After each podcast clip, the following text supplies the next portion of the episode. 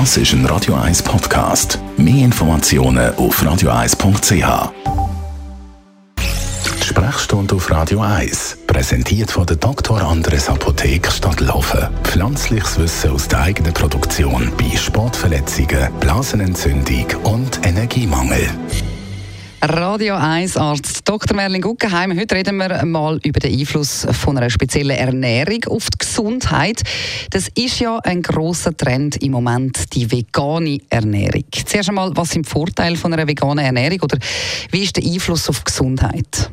Also grundsätzlich muss man sagen, ist die vegane Ernährung, wenn man ähm, viele von unseren aktuellen Problemen summiert, nicht blöd. Wir wissen mittlerweile, dass ein übermäßiger Konsum an rotem Fleisch eher schädlich ist. Von Darmkrebs bis zu Herz-Kreislauf-Problemen ist das sicher ein grosses Thema.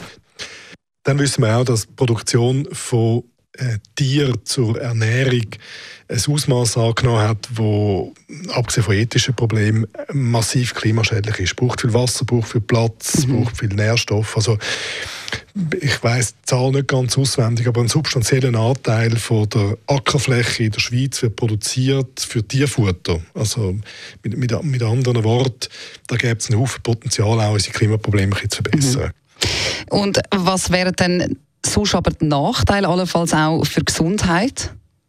Man muss sich differenziert anschauen.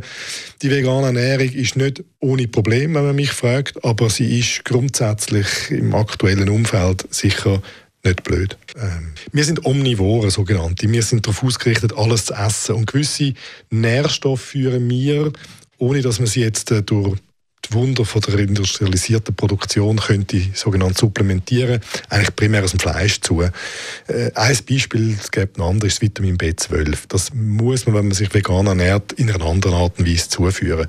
Jetzt die Produktion von Vitamin B12 industriell ist kein Problem und das kann man zuführen. Man kann auch alle anderen so Mikronährstoffe, die man ähm, nicht überkommt durch die vegane Ernährung, kann man problemlos supplementieren, ist wahrscheinlich weniger problematisch als Produzieren von Tieren für Ernährung.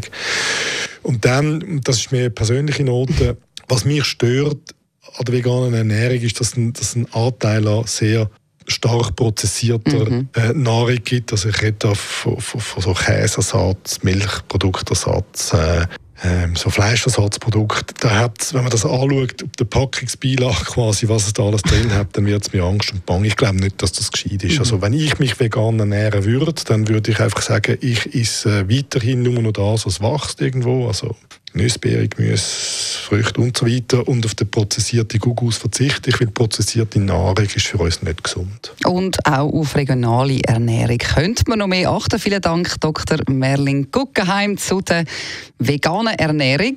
Und äh, da haben wir da gerade den Zitronenbaum, Lemon Tree, natürlich auch vegan. Das ist ein Radio 1 Podcast. Mehr Informationen auf radio1.ch.